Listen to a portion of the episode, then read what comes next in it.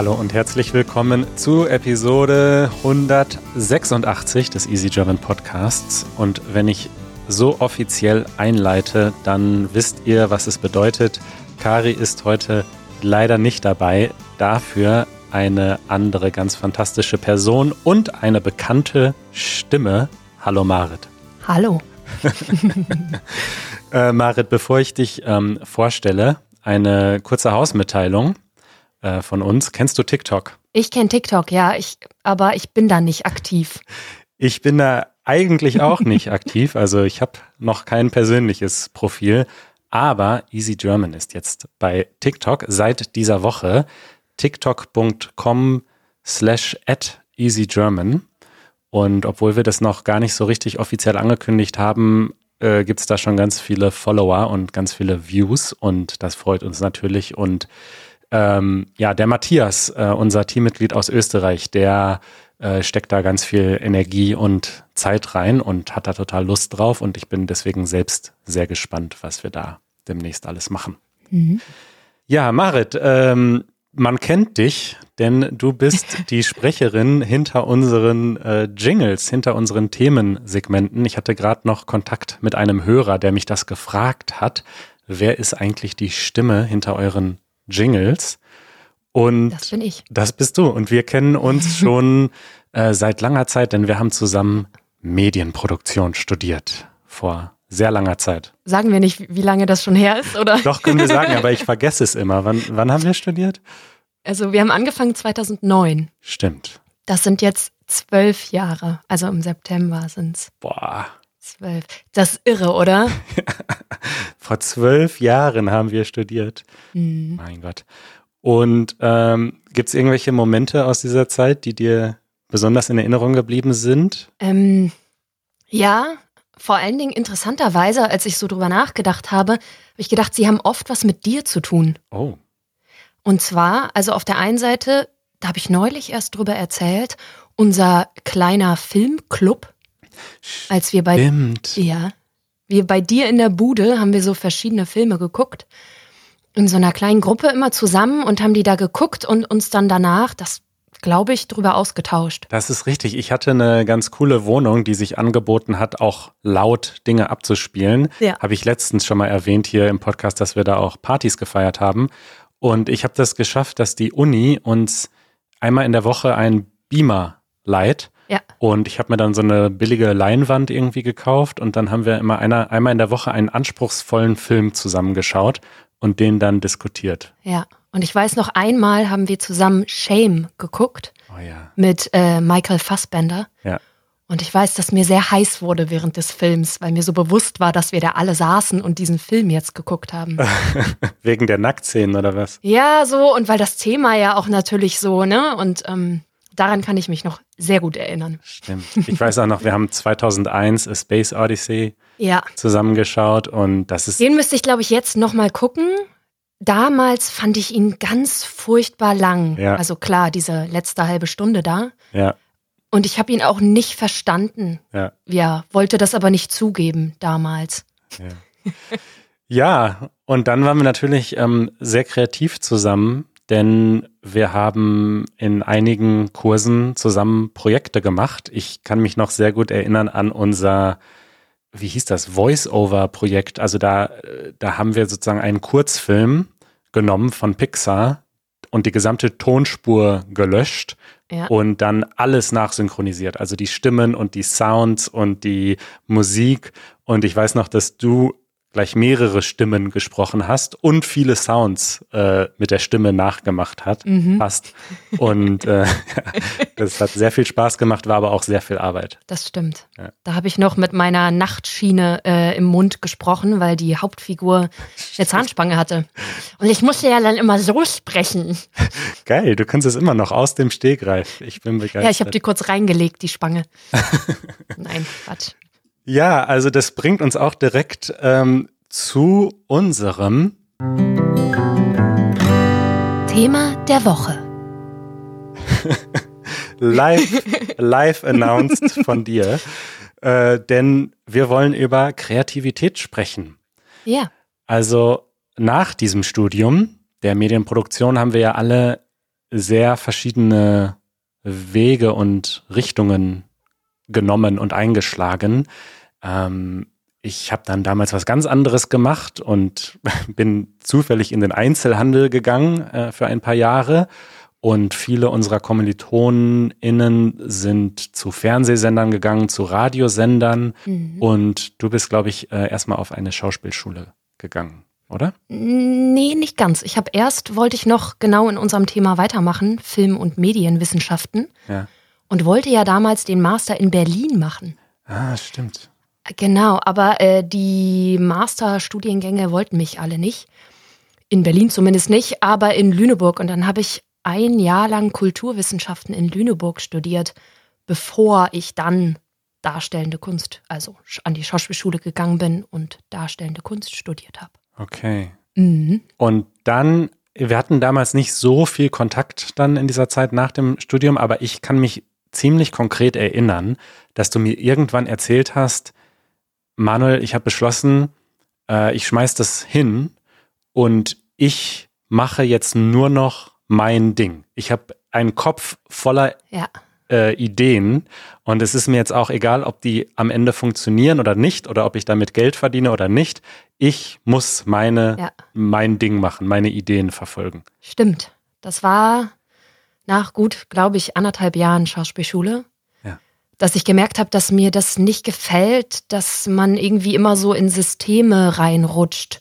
Erst das Studium, dann das Studium, dann noch die Ausbildung und dann noch das und das. Und mir war das irgendwie alles zu streng und zu einengend.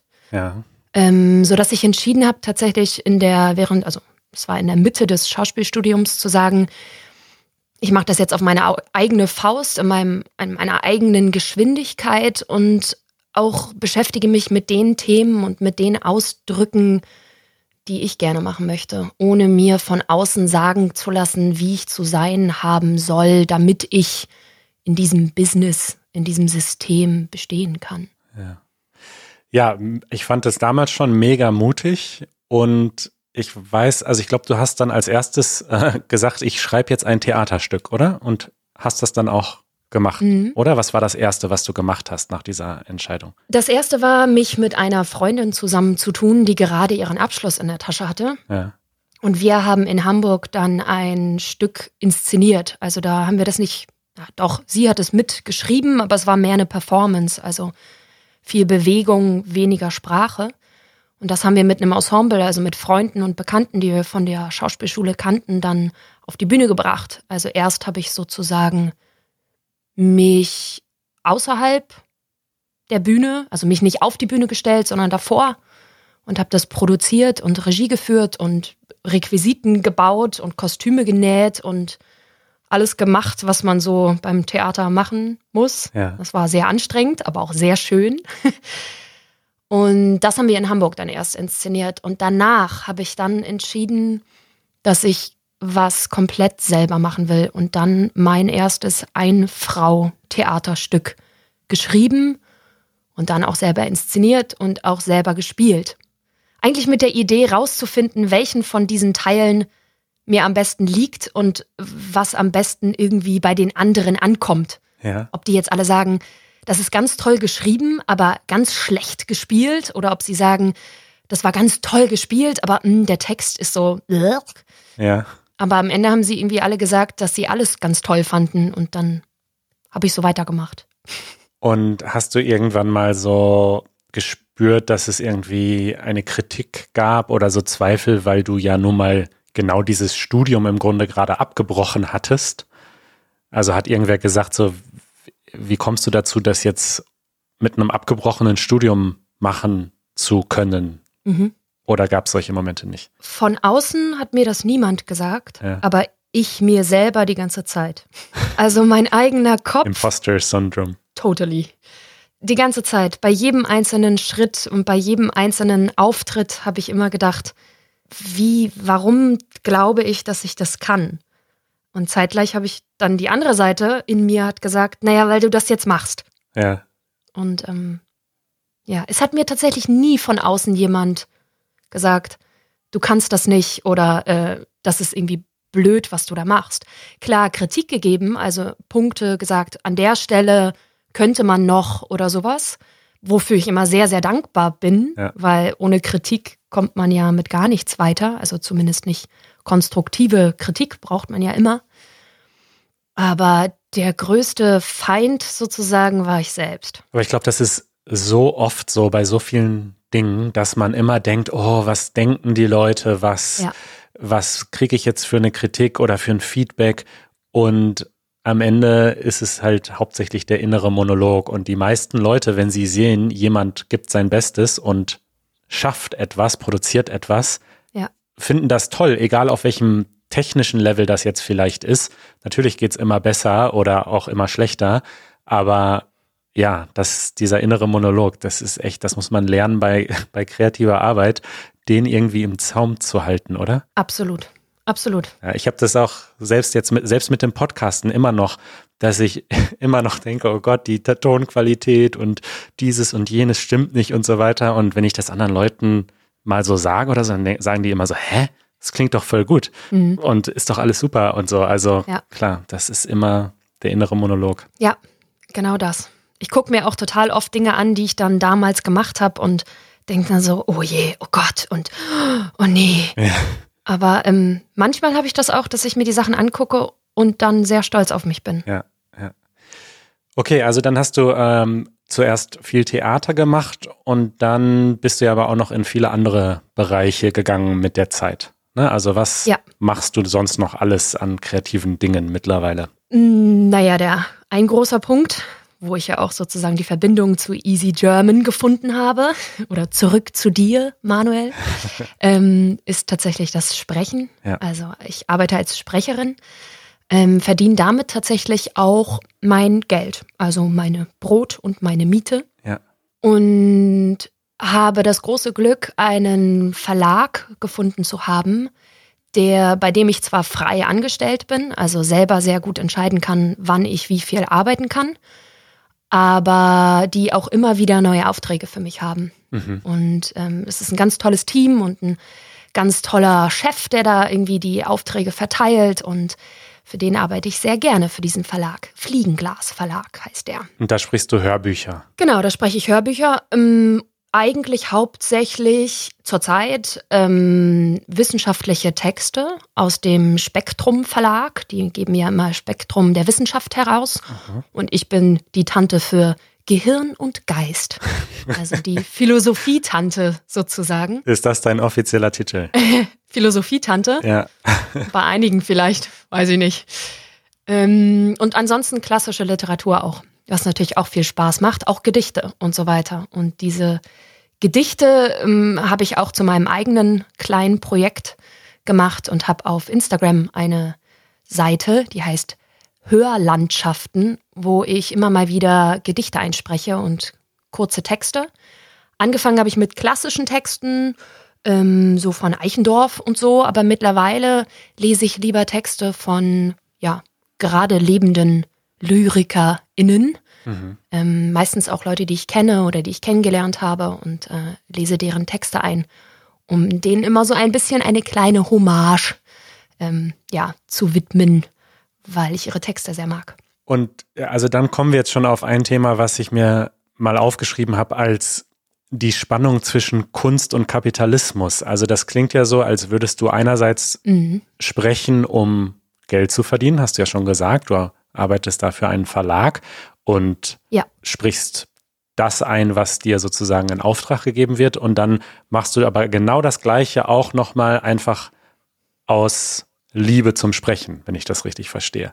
Genau. Ähm, also, wie ist das jetzt bei allem, was du machst? Wie viel Prozent dessen oder wie viel Prozent deiner Arbeit sind Kunst? Wie viel davon ist Handwerk? Äh, überschneidet sich das? Wie findet man da auch die Balance?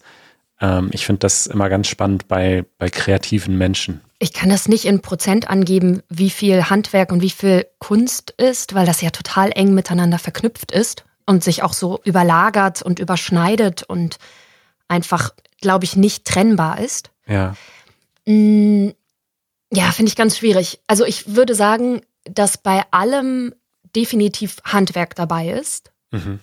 ähm, weil ohne sich auf irgendein Handwerk zu, ja, zu stellen, sozusagen, in seiner Arbeit, auch wenn es künstlerische Arbeit ist, ähm, wird schwierig. Und wenn das jetzt als Handwerk wirklich nur ist, wie, wie wird das ausgesprochen oder wie gehe ich mit Rhythmik oder mit Dynamik oder sowas um? Also das ist ja jetzt sogar egal, ob man das im Sprechen meint oder sogar im Tanz oder in Musik oder in, weiß ich nicht, in Malerei sogar. Da sind ja immer so die gleichen Handwerksebenen, die man irgendwie beachten muss. Mhm. Sollte, kann. ähm, man muss die Regeln kennen, um sie brechen zu können. Genau, absolut. Und das ist, glaube ich, auch das, was ich jetzt so in den letzten Jahren am meisten gelernt habe, dass ich sehr gerne mir diese Handwerkssachen anlerne. Also ich lese dann Bücher oder gucke mir ähm, verschiedene Videos an oder mache meine Masterclass oder sowas, um dieses Handwerk zu haben. Aber dann lege ich das auch wieder weg. Also im Sinne von, ich lege das in meinem Gehirn unter alles, was ich tue aber ich halte mich da nicht zu sehr dran fest.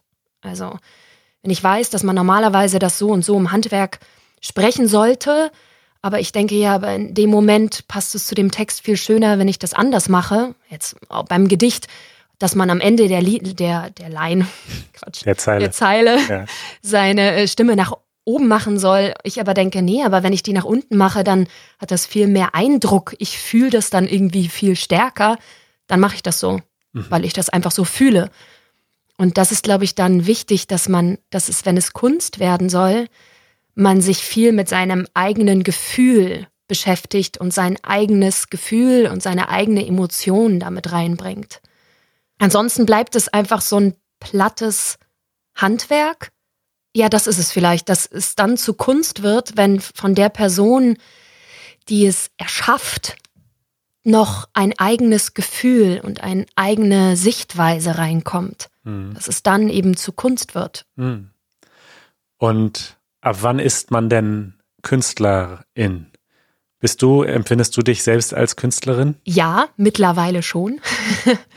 ähm, zu Beginn fand ich das total schwierig, sagen, zu sagen, ich bin Künstlerin, weil, weil ich auch Angst hatte, in einer bestimmten Art und Weise gesehen zu werden, dass ich sozusagen arm bin oder irgendwie äh, abgedreht oder sowas. Ja. Ähm. ja, das stimmt. Das sind so die Konnotationen, die man mhm. hat. Es sei denn, es ist ein berühmter Künstler. Äh, bei, bei, was weiß ich, bei Banksy hat man diese Assoziation nicht, wobei abgedreht vielleicht schon, aber arm mittlerweile wahrscheinlich nicht mehr. Nee. Aber wenn, wenn irgendwer sagt, ja, ich bin Künstler, dann fragt man sich, okay, wie verdient er sein Geld und ja. wie kommt er auf seine Ideen? Genau, und das ist, das fand ich zu Beginn immer schwierig, wenn mich jemand gefragt hat, was machst du? Und dann habe ich gesagt, hm, ja, ich bin also hm, Künstlerin. Mhm. Dann kam nämlich meistens genau diese Frage, oh, und wovon lebst du? Und das hat mich so genervt, dass es immer darum ging, weil die meinten das natürlich nicht, wovon lebst du, sondern womit verdienst du dein Geld? Ja. So. Und dann habe ich immer gesagt, ja, ich arbeite noch in einem kleinen Kino oder ich äh, mache auch das und das. Oder mittlerweile sage ich dann eben, eben, ich bin Hörbuchsprecherin und verdiene da mein Geld. Aber ich fand es immer total schwierig, da nicht mich schlecht zu fühlen, weil jemand dann sofort gesagt hat, aber dann hast du ja kein Geld und dann bist du ja, arbeitest du ja nicht. Das vor allen Dingen. Also, dass ich immer dieses Gefühl hatte, wenn ich sage, ich mache Kunst, dann sagen alle Leute, aha, okay, du bist arbeitslos. Ja. Bis ich begriffen habe, dass, das, dass die anderen das vielleicht so sehen aber dass ich das nicht so sehe und dass vor allen Dingen Menschen, zu denen ich aufschaue oder die mir wichtig sind, ähm, dass die das auch nicht so sehen. Und mittlerweile sage ich, ich bin Künstlerin. und wovon lebst du? Kannst du davon leben? Ja. Dann sage ich, oh ja, also ich lebe hervorragend. so. Und meistens merken die dann schon so, ah, okay, das war vielleicht eine blöde Frage. So, ja irgendwie alles, was man tut, immer nur aufs Geldverdienen zu reduzieren. Ich habe aber das Gefühl, dass eigentlich zum Beispiel in Deutschland so auf gesellschaft gesellschaftlicher Ebene das vielleicht noch weniger stark ist als in manchen anderen Ländern. Denn bei uns gibt es ja zum Beispiel diese Künstlersozialkasse. Ich weiß nicht, ob du da drin bist, aber das ist sozusagen eine ja.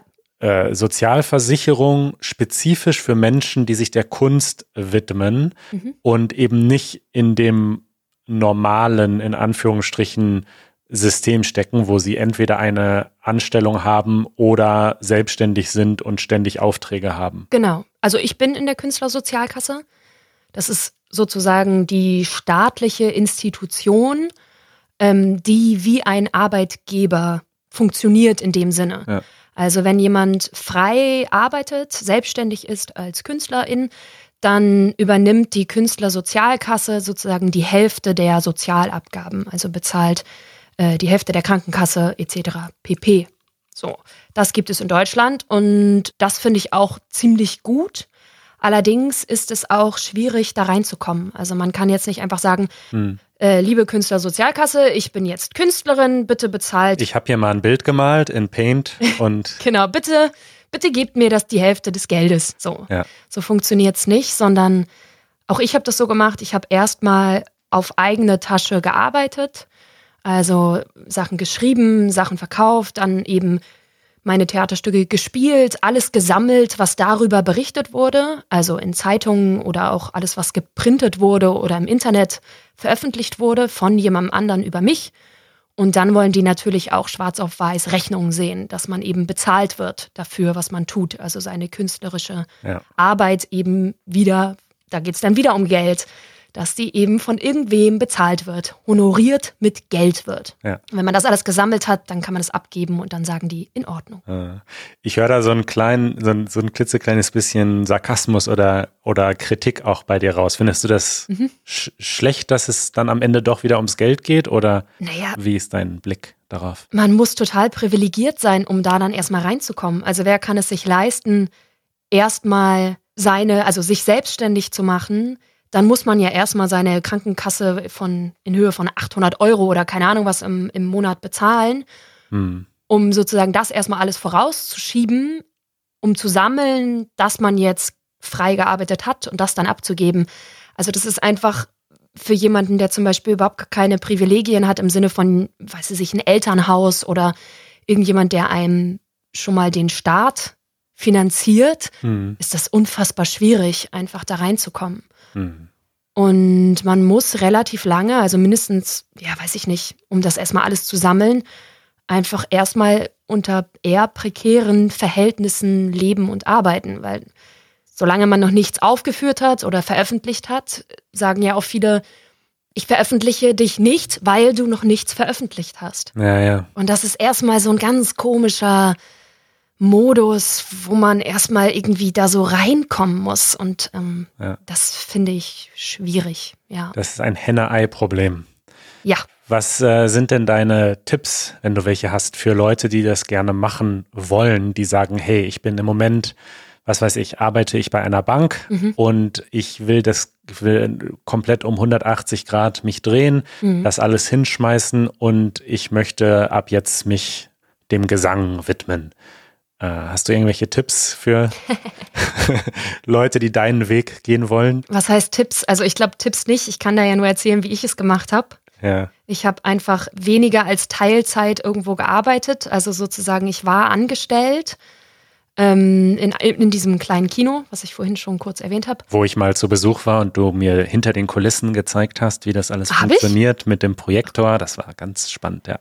Ja, habe ich schon wieder vergessen. Genau, aber die, in diesem kleinen Kino, also sich einen Ort zu suchen, der, ja, der einen sozusagen erstmal absichert, mhm. aber auch schon schauen, dass man genügend Zeit hat, seine anderen Dinge, ja, zu verwirklichen. Also es nützt mir nichts, wenn ich 40 Stunden die Woche irgendwo arbeite, um da abgesichert zu sein, weil dann habe ich keine Energie und keine Kraft mehr, meine Kunst zu machen. Also man muss, glaube ich, zu Beginn mhm. sich schon verschieben. Also auch einfach sagen, okay, ich will jetzt weniger Geld. Ich brauche weniger Geld. Ich ähm, reduziere mich mal, um erstmal Zeit zu haben. Mhm. Meine Zeit eben nicht mehr in Geld zu investieren, sondern meine Zeit irgendwie in meinen kreativen Output reinzustecken. Mhm. Und ich glaube, das ist auch das Schwierigste, sich am Anfang ähm, ja zu vertrauen, dass das was wird. Also dass man eben auch mit weniger Geld vielleicht leben kann. Also gerade wenn jemand jetzt bei einer Bank gearbeitet hat, das ist für mich, ich habe keine Ahnung, aber ich, das ist ja ein sehr sicherer Job und man verdient gut Geld und wahrscheinlich gibt man das Geld auch aus, weil man es nun mal hat. Und ähm, man sollte darauf vertrauen, dass nur weil man das jetzt reduziert, dass das schon irgendwann auch wiederkommt. Also dieses Verdienen und ähm, ja, vielleicht sich erstmal damit beschäftigen, was so überhaupt wichtig ist im eigenen Leben. Ja. Ob es halt eben das Geld ist.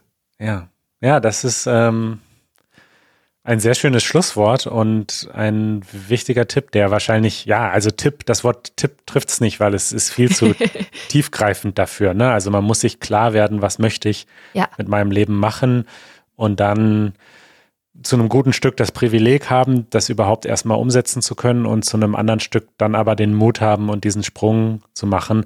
Ja. Und das, das muss ich aber auch sagen. Also, ähm, wenn man halt schon mal irgendwie eine Karriere hatte oder einen Job hatte in Festeinstellungen, dann gibt es ja in der Regel immer diese Option, okay, ich falle darauf wieder zurück. Genau. Ne? Und wenn es nicht funktioniert und ich das jetzt ein Jahr ausprobiert habe und gar nichts mehr über ist an Geld, dann fällt man halt wieder zurück in den alten Job und das ist dann ja auch okay. Ja, und man verdient Geld. Also man, es ist so ein bisschen abstrus, aber man muss es tatsächlich, man muss dem vertrauen und dass man eben was finden wird. Vertrauen ist da in der Kunst, glaube ich, ganz wichtig, sich selber zu vertrauen und seiner eigenen Arbeit, seinem eigenen Schaffen zu vertrauen. Ja, und vor allem auch ähm, gerade jetzt, also es, ich will damit nicht sagen, dass es einfach ist, aber das Internet hat ja die Kunst so ein bisschen ähm, demokratischer vielleicht gemacht, in dem Sinne, dass man eben keinen Verlag unbedingt mehr braucht, wenn man schreiben will mhm. und kein Label braucht, wenn man Musik aufnehmen will. Es reicht in, eigentlich schon, wenn man 50 oder 100 Fans hat, die so große Fans sind, dass sie sagen, ja, ich werde Mitglied von, von dir oder unterstütze dich ähm, über Patreon oder wie auch immer, ja. dann reicht das ja ganz oft schon, um sich über Wasser zu halten. Und genau. Ähm, ja. Es gibt diese Gatekeeper-Funktion nicht mehr so stark. Ja. Ne? Ach, Marit, ich könnte mich äh, stundenlang weiter mit dir über all diese Dinge unterhalten. Vielleicht äh, führen wir dieses. Das war wirklich nur ein kleiner anderes. Ja, vielleicht führen wir das irgendwann nochmal äh, fort. Aber bis dahin, wo können dich unsere ZuhörerInnen finden? Überall. Du hast schon einen Instagram-Kanal angesprochen. Genau. Ähm, genau. Wo noch? Ansonsten, ich habe auch eine Website, die heißt so, wie ich heiße, Marit Persil. Persil wie das Waschmittel, nur hinten mit einem IEL. Ähm, der Spruch des Tages. das hast du aber einstudiert. genau. Und ansonsten auch eigentlich hauptsächlich unter meinem Namen. Also wenn man Marit Persil ähm, eingibt, dann findet man das auch bei Instagram. Sehr cool. Aber bitte keine Podcasts starten und dich äh, buchen, weil dann besteht Verwechslungsgefahr. Nein, Scherz. Natürlich, bucht alle Marit Persil für eure Sprecherjobs und äh, ihr wisst ja, wie cool das ist. Oh, danke. Marit, bis bald. Mach's gut, Manuel. Tschüss. Ciao.